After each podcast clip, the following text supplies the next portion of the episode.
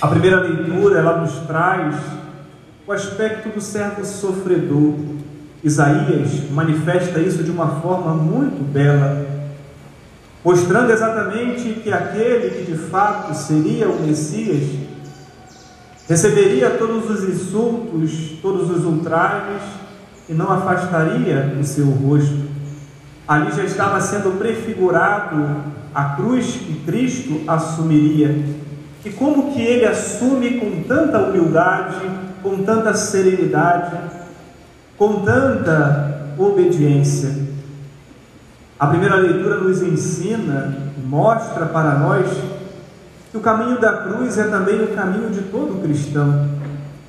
Todos nós trazemos a nossa cruz aos ombros, algumas aparentemente mais pesadas do que outras, mas todas elas cunhadas, feitas de acordo com o formato de cada ombro, ou seja, a cruz que Deus ele permite que nós venhamos a carregar, ela foi feita exatamente para que nós pudéssemos conseguir levá-la. Cada um tem a sua, cada um carrega a sua, não mais e não menos, cada um com a sua.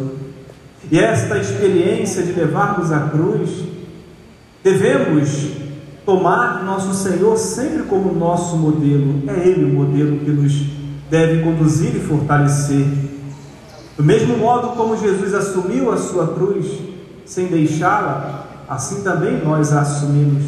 Em alguns momentos ele caiu, desfalecido pela fraqueza e também pelas dificuldades do caminho. Caiu por ter três vezes, mas se levantou também por três vezes. Primeiro, para mostrar que alguns momentos teremos fraquezas, também cairemos. E depois, se levantando para mostrar que o caminho ainda não foi completo, mas que temos capacidade de colocarmos em prática aquilo que nos é pedido e também somos chamados a nos reerguermos, recomeçarmos, refazermos o nosso caminho. Esse sentimento profundo de que nós não podemos abandonar a cruz deve nos acompanhar. É Deus quem carrega conosco.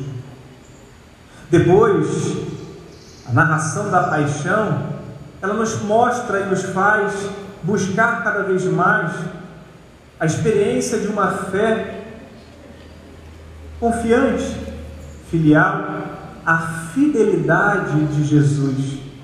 Em nenhum momento ele blasfema como contra o Pai. Em nenhum momento Jesus ele deixa para trás a sua missão. Em nenhum momento ele deixa de acreditar que o Pai o deixou. Mesmo quando do alto da cruz ele expressa o seu sentimento: Pai, afasta de mim esse cálice. Ali, naquele momento, estava presente também tantos questionamentos que trazemos, mas nem mesmo naquela hora ele deixa de viver a fidelidade à sua cruz. Assume prontamente aquilo que de fato ninguém poderia fazer por ele, somente ele poderia e deveria fazer. Assim também Jesus nos ensina a fidelidade no dia a dia, as nossas atividades, os nossos afazeres, a nossa vocação, a fidelidade, as coisas que assumimos para a nossa vida, a fidelidade no matrimônio, numa vida santa, aprendendo acima de tudo a compreensão e a bondade no coração daquele que está ao lado e que Deus colocou na nossa vida como esposo ou como esposa a fidelidade na educação dos filhos, mesmo diante de um mundo tão difícil para eles vivenciarem, para eles crescerem e amadurecerem.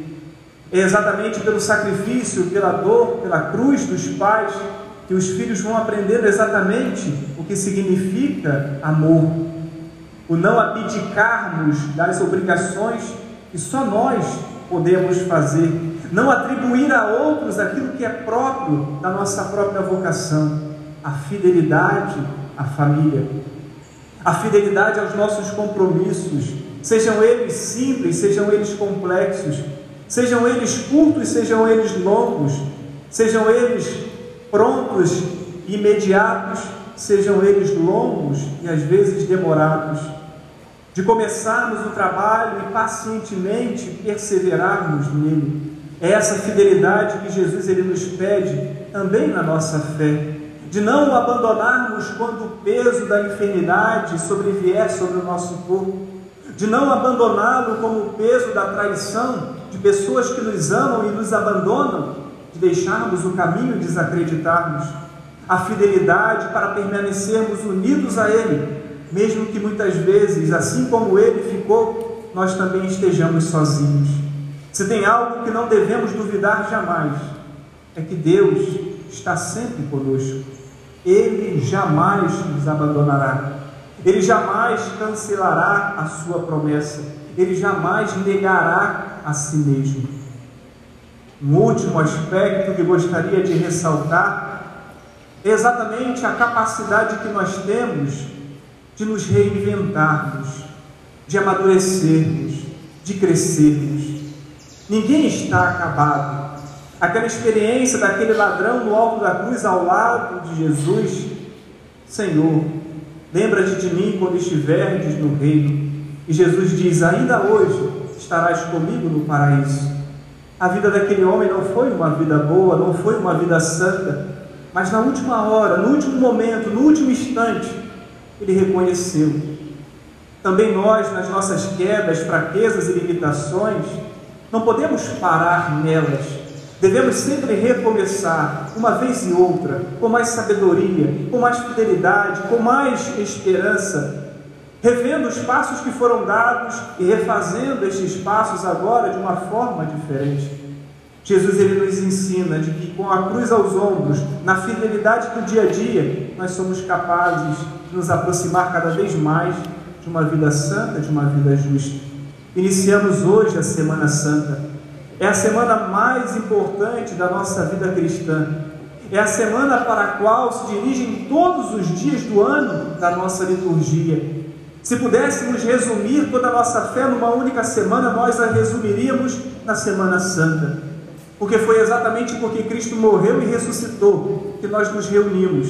É exatamente porque Cristo sofreu e ressuscitou que a nossa fé ela tem sentido. E São Paulo vai dizer: se não acreditamos que Cristo ressuscitou dos mortos e nos deu vida nova, vã é a nossa fé.